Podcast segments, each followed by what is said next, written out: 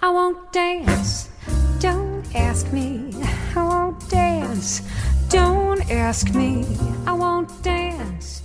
Monsieur with you. Olá, bem-vindos ao Simples Vinho, onde a gente desfruta toda a complexidade do vinho de forma simples, quase um bate-papo.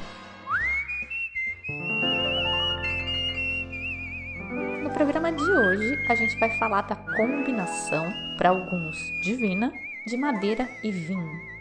Além de conhecer um pouco mais sobre as tais barricas, vamos falar também de como ela é vendida para gente, descrita nos rótulos. Aquela história de reserva, gran reserva, qual deles é melhor? Vamos ver? Muito bem. Os enófilos experimentados já devem ter a sua opinião formada a respeito da madeira no vinho. Já decidiu se gosta, em que tipo de vinho gosta em que tipo de situação gosta. Os enófilos menos experimentados já devem saber também, mas talvez não saibam atribuir essa preferência à madeira. E essa conexão, justamente, é que tem tudo a ver com o simples vinho. Se vocês lembrarem lá no primeiro programa, eu digo que o vinho fica muito melhor quando a gente entende ele melhor. Essa é a minha filosofia. É nisso que eu acredito. Então, bora entender por que alguns vinhos têm madeira por que a gente curte ou não e como tentar identificar esses vinhos. E eu vou começar pelo final, pela identificação. A primeira coisa que a gente pensa é em procurar no rótulo, né? A minha cabeça é muito condicionada a pensar que se tem reserva no nome é melhor do que se não tem. E se tem gran reserva, então, vixe, melhor ainda. Tá certo isso? Mais ou menos. Aliás, se você está chegando agora e ainda não notou, nada é absolutamente certo em vinho. Muito, porque o resultado é sempre subjetivo, por definição, sempre tem quem gosta do zóio e quem gosta das remelas, como dizia minha avó. E muito porque só agora a ciência evoluiu o suficiente para permitir algumas conclusões. Um exemplo disso é a determinação de espécies, cruzamentos, etc., que eles agora conseguem fazer por DNA. E tem muito somebody love também. Umas pequenas malandragenzinhas. Me explico. Essa história com reserva, gran reserva, eu acho, teoria minha agora, tá? Eu acho que é por causa do nosso mercado, que é muito influenciado pelos argentinos e chilenos, que, por sua vez, se inspiram na Espanha, que é um lugar com larga tradição vitivinífera e tem regulamentação para essa história de reserva e gran reserva. Tá lá nas leis de vinho deles relativas à denominação de origem. E eu sempre falo, vale relembrar. A DO, ou denominação de origem, é uma regra criada para garantir um padrão. Não é garantia de qualidade, embora possa ser um indicativo razoável.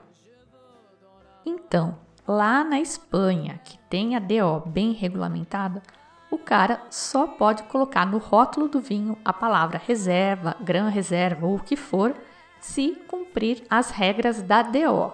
Entre elas, regras de envelhecimento em barril ou não, a gente vai ver.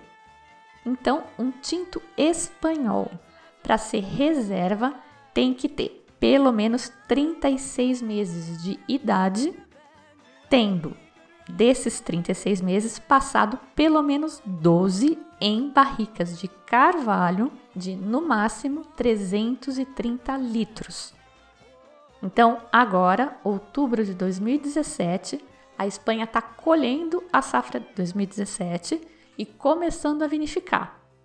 Os vinhos reserva da safra 2017 só vão começar a sair no mercado daqui a 36 meses, em 2020, desde que também tenham passado deste tempo 12 meses nas tais das barricas de carvalho de no máximo 330 litros. Essa é a regra lá. Mas aqui, nos Hermanos Cucaracha, a coisa é muito mais relax. Até tem DOs regulamentadas. O próprio Vale dos Vinhedos aqui é uma DO regulamentada mas as regras daqui falam de outras coisas. Por exemplo, a forma de condução dos vinhedos, rendimento máximo, as uvas permitidas, mas não regulamentam o estágio nas barricas. Então os produtores exercem aí a sua liberdade poética e batizam os vinhos com esses nomes bonitos, que apelam pro emocional da gente, né? O reserva, o gran reserva, ou com o nome que eles acharem que devem. Tem uns bem criativos.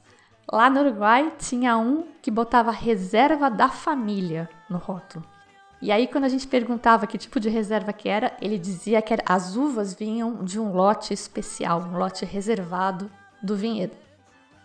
Mas vamos voltar lá para a DO espanhola e vamos usá-la para explorar melhor essas ideias, para entender.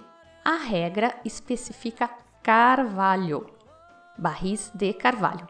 Isso porque, com o tempo, o pessoal foi vendo que essa era a melhor maneira de tratar os vinhos, a melhor madeira. No início era só para estocar e transportar. Antes do carvalho eram as ânforas de cerâmica que estão voltando na moda agora com os naturebas e nunca saíram de moda com alguns produtores do Alentejo e na Geórgia. Isso era assim desde o Antigo Egito. Nessa mesma época, nos primórdios aí antes de Cristo, tinha umas civilizações da Mesopotâmia que usavam barris feitos com madeira de palmeira, que era bem mais dura, bem mais difícil de trabalhar. Então eles eram exceção. O popular mesmo eram as ânforas, que são pesadas e quebram.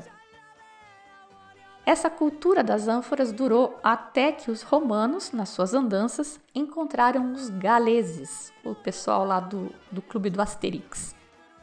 E esse pessoal usava carvalho para transportar cerveja. Os romanos, então, que levavam o vinho deles para baixo e para cima, com a excelente desculpa de que na época era mais seguro beber vinho que beber água. E claro que também dava um up na moral dos soldados. Os romanos então adotaram o carvalho por razões essencialmente práticas. Era abundante na Europa e era fácil de trabalhar. E não vazava. Era tudo que eles queriam na época.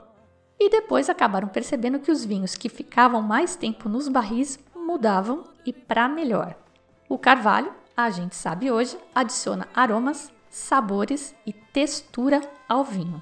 Vamos continuar explorando esse negócio usando a regra da denominação de origem espanhola. Dizer que todo vinho que passa tempo em carvalho melhora é uma generalização. Na verdade, a maioria tende a melhorar, mas carvalho não é para qualquer vinho e a gente vai entender por que mais para frente. O carvalho afeta o vinho basicamente por dois motivos. Número 1. Um, permite a microoxigenação, ou seja, o contato muito limitado do vinho com oxigênio. Oxigênio, a gente sabe, oxida as coisas. Oxida a pele, oxida o ferro e oxida o vinho. Essa oxidação para o vinho é boa até que não é mais. A gente falou no episódio 9 sobre decantar ou não o vinho, que é uma variação um pouco dramática e intensa da oxigenação. O vinho que envelhece no barril tem essa microoxigenação por causa da porosidade do carvalho. O oxigênio entra pelos poros do, do carvalho e provoca reações químicas que melhoram a cor, estabilizam a cor melhoram a textura e sensação de boca, porque modificam os taninos. E eu prometo que eu vou fazer um programa só falando desses danados, desses taninos. É lindo, lindo, lindo isso. Eu vou explicar o que já se sabe sobre essas mudanças que ocorrem nos taninos, mas hoje não. Hoje vamos só aceitar que a microoxigenação modifica o tanino para melhor e também favorece a fermentação malolática que é aquela que a gente aprendeu lá no comecinho do programa, que transforma o ácido málico, que é mais afiado, agressivo, em ácido lácteo, que é mais untuoso, mantecoso. A malolática, então, afeta o sabor e a textura do vinho. Ela dá uma baixada na acidez, acrescenta aromas e até sabores lácteos já essas mudanças nos taninos alteram a adstringência, que é a sensação de secura na língua, tipo quando a gente come uma fruta verde, marrenta. Já comeu, né? Banana verde. Ouch! Então, o tanino amarra a língua porque combina com uma proteína na nossa saliva e dá uma secada. A saliva tem a função de lubrificar a boca e quando o tanino enxuga a saliva, tira essa lubrificação, daí aquela sensação de lixa, uma aspereza que a gente chama de adstringência e pode fazer um vinho ficar intomável. O barril de carvalho bem utilizado suaviza esse tanino, mas pode não ser assim, porque o carvalho interage com o vinho soltando taninos próprios. O carvalho solta taninos no vinho. E esse é o segundo motivo pelo qual o carvalho tende a melhorar os vinhos. Além de adicionar seus próprios taninos, que até certo ponto é bom, mas se exagerar ferrou, também solta compostos aromáticos, Relembrando então os aromas característicos de carvalho que a gente vai achar no vinho: baunilha, especiarias, todas aquelas pimenta, noz moscada, canela, caramelo, nozes em geral, mel, café, chocolate, coco, madeira mesmo e tons de tostado. O pessoal entendido fala muito em cilantro, mas eu que amo cilantro nunca senti aroma de cilantro em vinho. A gente falou mais de aromas em vinho, inclusive esses originados pelo Carvalho, no programa número 3, Aprecie Vinhos como um Profissional. Aí, muito bem, tem vários tipos de carvalho e a forma como eles afetam o vinho é distinta. A indústria vitivinícola usa basicamente dois macrotipos de carvalho: o europeu e o americano sendo que o europeu ainda é diferenciado entre francês e húngaro. Mas mesmo o carvalho francês só tem vários tipos com pequenas diferenças entre eles. Os bambambãs franceses vão lá na plantação e escolhem a árvore da qual eles querem as suas barricas. Os caras levam o negócio mega sério. E isso porque a granulometria da madeira afeta a porosidade, o que tem efeito direto na microoxigenação, que a gente já viu, e afeta o grau de transferência dos compostos aromáticos e taninos do barril para o vinho. Então, o europeu, francês e húngaro têm granulometria menor, poros menores e uma transferência de aromas e taninos mais delicada, enquanto o americano vai ser mais contundente, vai dar aquele baunilhão, assim, aquela madeira bem marcada. Tudo isso claro, custa grana. Cada árvore rende em média só dois barris que custam de 350 a 500 dólares. Os de carvalho americano de 560 a 700 dólares o húngaro e o francês, meu amigo, é de 850 a 3.600 dólares o barril. Lá na Alma Única, eles estimam que a passagem por barrica implica num custo adicional de 10 reais por garrafa de vinho. O site americano Winefolly dá um valor bem próximo. Eles estimam entre 2 e 4 dólares só de custo direto. A lei da DO espanhola também fala que as barricas têm que ser de no máximo 330 litros, que é meio grandinha, maior que essas que a gente costuma ver nas vinícolas. Essas são 225 litros. Mas tamanho importa? Uhum, aqui sim. E por que importa? É lógico, faz sentido. O lance todo não é contato entre vinho e madeira? Na barrica maior, de 330, a superfície de contato é menor. Pensa nisso um momentinho para entender. Pensa no barril como se fosse um cilindro. Aí você aumenta, digamos, 5 centímetros o comprimento desse cilindro você vai ter um super aumento no volume de líquido, que pode pôr mais dentro do seu barril cilíndrico, mais um aumento pequenininho de superfície de madeira no barril. E a extração acontece na superfície de contato. Por isso também que faz diferença se os caras vão lá e dão uma rolada no barril, uma mexida. São práticas e técnicas enológicas. Mas a lei da DO falha, a meu ver, nesse objetivo de padronizar o vinho, porque ela deixa em aberto quatro pontos muito importantes. Primeiro, é impossível padronizar, porque cada safra é única e o vinho é um serzinho caprichoso e que tem vida e vontades próprias. Já ouvi de mais de um produtor que o mesmo vinho evolui de forma distinta em duas barricas que seriam teoricamente iguais. Número 2 eles não especificam se tem que ser carvalho europeu ou americano, que a gente já viu que faz bastante diferença. 3. A forma de produção das barricas também afeta e muito o produto final e a regra não especifica nada. Lembra que eu falei que os caras top vão lá e escolhem a árvore? Pois bem, além disso, a madeira tem que amadurecer, passar pelo menos dois anos no limpo, no aberto, um local descoberto onde tome chuva e sol. Isso para tirar uns toques verdes que ninguém quer que passe para o vinho. E tem também o nível do tostado. Para montar as barricas naquele formato característico, eles dão uma tostada na madeira. E o nível desse tostado, que pode ser baixo, médio ou alto, afeta muito os aromas transferidos e a intensidade dessa transferência. O tostado baixo é mais neutro e o alto vai transferir aromas mais afiados, de coisa defumada, uma tremenda diferença no final. E finalmente, 4. A legislação não fala nada em número de usos, e é consenso que depois de 3 a 4 usos, o barril fica neutro, não transfere mais nada.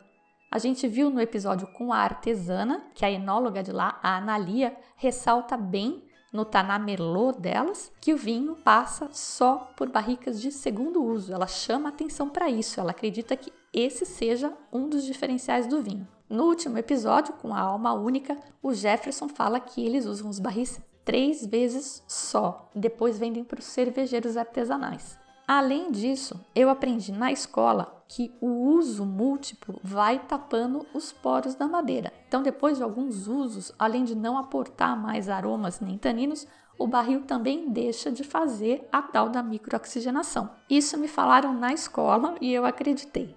Nunca vi escrito em lugar nenhum, mas fazia sentido para mim. Só que um dos naturebas que eu visitei lá no sul, o Marco Daniele, do Ateliê Tormentas, inclusive o mais badalado de todos, os vinhos dele são caríssimos. Ele só usa barrica usada e diz que elas continuam fazendo sim a microoxigenação normalmente. Isso tudo não é que eu esteja criticando a regulamentação. Eu acho que os caras terem chegado num documento final assim comum, consolidando várias DOs espanholas, é praticamente um milagre. Isso vale para várias DOs dentro da Espanha e é uma tentativa válida de padronização, mas está longe de ser perfeita. Vamos falar um pouco mais da legislação espanhola para entender e explorar essa coisa de o vinho chamar reserva, gran reserva, etc. A regra requer que um vinho, para poder chamar roble, roble é carvalho em espanhol. A regra requer que ele tenha passado pelo menos 45 dias no barril, se for branco, e 90 dias se for tinto. Acima do roble tem a categoria que chama criança e exige seis meses, igual para branco ou para tinto, mas tem ainda um estágio antes de poder ser lançado no mercado, de 18 meses para os brancos e 24 para os tintos. Reserva e gran reserva nessa legislação geral só tem para tinto e a exigência falei lá no começo, vou repetir. Pro reserva são 36 meses para sair no mercado, dos quais 12 em barrica, e o Gran Reserva são 60 meses para sair no mercado, dos quais 18 em barrica. E isso, preciso ressaltar, é a regra espanhola geral.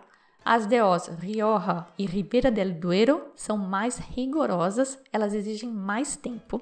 E, pelo menos a Rioja, tem reserva e gran reserva para branco também. Então é natural, lógico, matemático que um Gran Reserva seja mais caro que um Reserva e que um Criança e assim por diante. Nem que fosse só pelo tempo que o produtor teve que esperar para vender o vinho. Mas tem mais coisa. A legislação também coloca umas regras para rendimento do vinhedo, potencial alcoólico e fenólico das uvas, que vão refletir na cor, estrutura e corpo do vinho, produzindo vinhos realmente robustos e de guarda. E é essa a ideia por trás dos rótulos, um vinho jovem não vai ter passado por barrica, vai ser muito mais frutado. Os aromas vão ser mais limpos, mais brilhantes, mais afiados. Eu sei que essas são palavras estranhas para descrever um aroma, mas dá bem a ideia, né?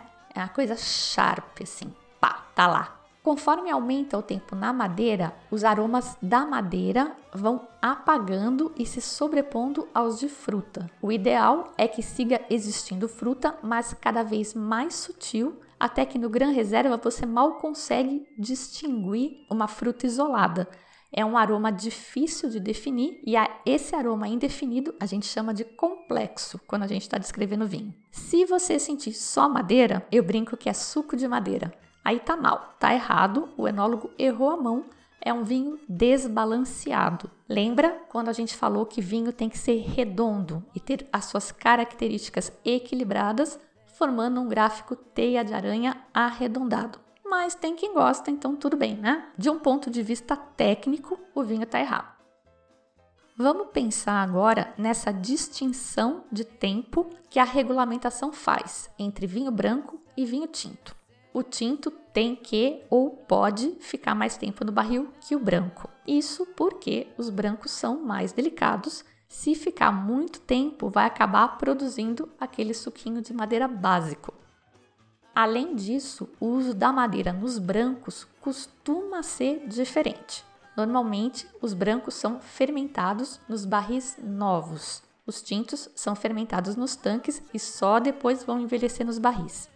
Fermentar no barril integra melhor a madeira no vinho, ela fica menos marcada e, pela regra teórica, o branco também vai melhor com o carvalho francês, que é mais delicado. Assim como entre os tintos, o Pinot Noir é um tinto mais delicado e é tradicionalmente trabalhado em carvalho francês. O carvalho americano, que é mais pungente, casa melhor com uvas mais robustas, tipo Cabernet Sauvignon. Mas na vida como ela é, é bem comum os caras misturarem os dois. Na alma única, por exemplo, eles fazem meio a meio e depois eles cortam, ou seja, eles misturam os vinhos dos diferentes barris e até vinhos diferentes. Um babado forte, uma controvérsia que rola por causa dessa coisa de barrica acontece no Piemonte, lá na Itália, região onde eles fazem os famosos Barolo. Comentei sobre a Guerra do Barolo quando eu falei dos Super Toscanos, que foi um bafafá do mesmo estilo. Além do filme Barolo Boys, que conta toda essa história, o segundo filme da série Som Into the Bottle também dá uma canjinha. Esse filme é ótimo, já recomendei várias vezes, tem no Netflix.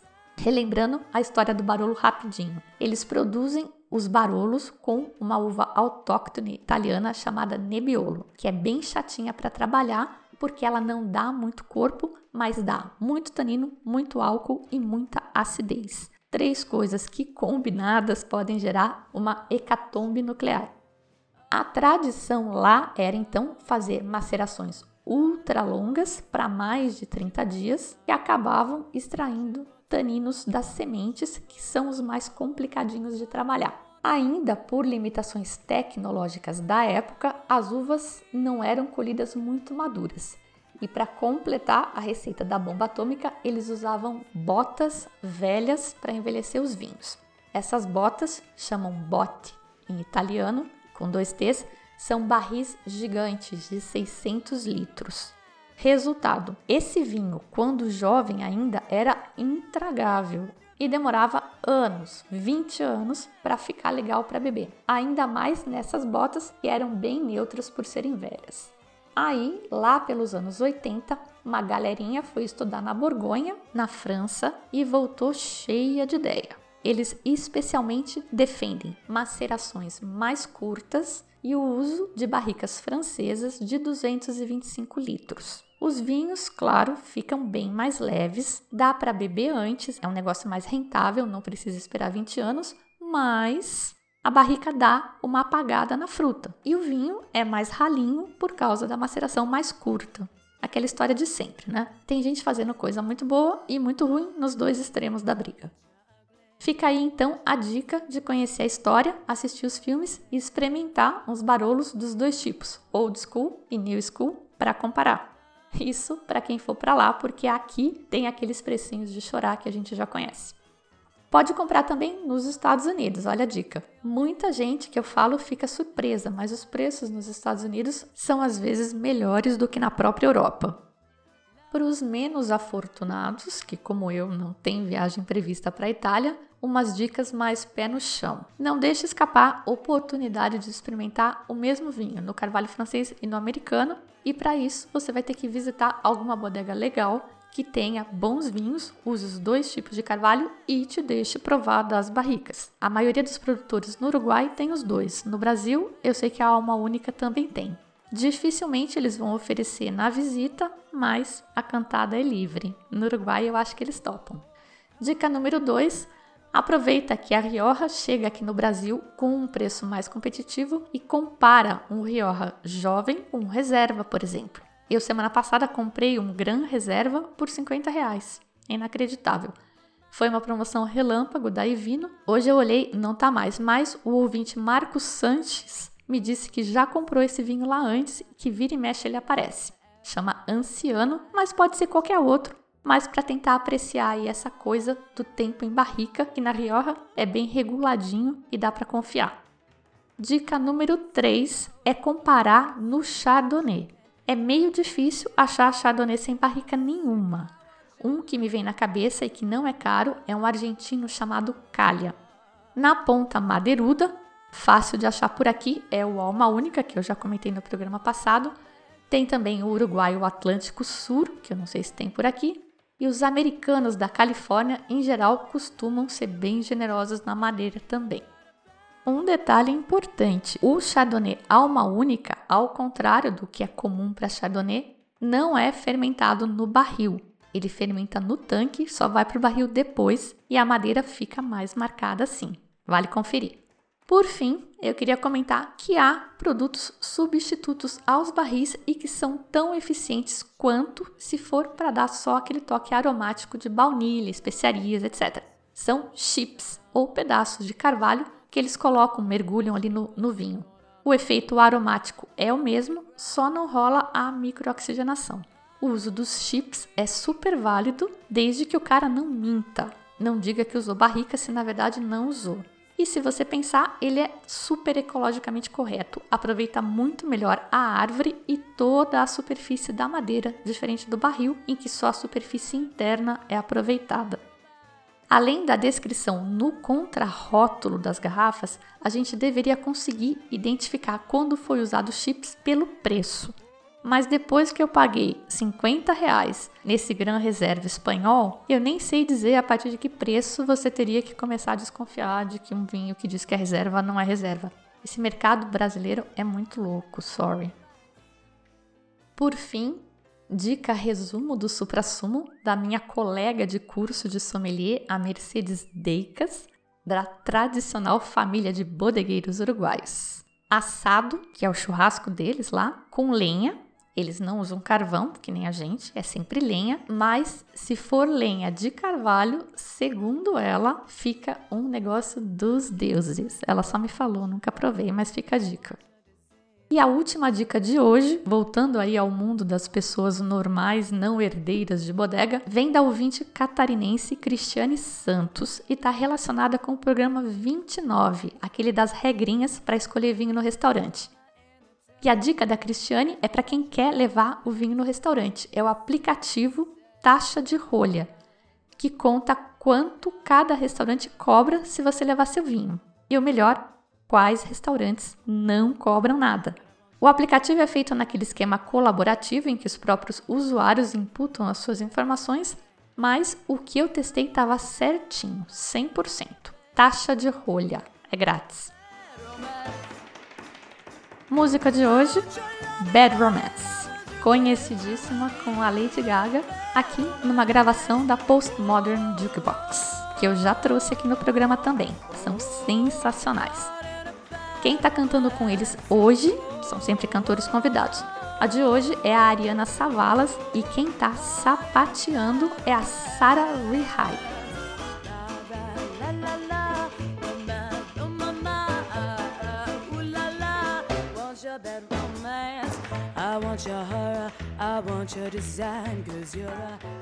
Esse tap-tap aí que vocês estão escutando não é percussão, não. Tem uma guria sapateando a la Fred Astaire mesmo. Genial. Quem não conhece, veja o vídeo. Imperdível. Se você curtiu o programa, manifeste-se nos comentários do post ou no site ou nas redes sociais. Aproveite que é outubro, é mês do podcast e apresenta o podcast para um amigo que curte vinho e não conhece a mídia ainda. Sim, muita gente não conhece o podcast. Queria aproveitar e agradecer ao Eduardo Sales, do podcast Papo de Gordo, que promoveu o Simples Vinho lá com os ouvintes dele. Aproveita então para conhecer o Papo de Gordo e outros podcasts, tem uns ótimos. E ao pessoal do Papo de Gordo que está chegando agora, está aqui com a gente, sejam muito bem-vindos. Os vinhos e filmes citados no programa e os links para as músicas estão no post do episódio lá no site. Você pode acompanhar os próximos programas e posts se registrando no site, no seu podcast preferido ou me seguindo nas redes sociais. Eu sou a Fabiana Knossaisen e vou ficando por aqui com um simples vinho. Tchim, tchim.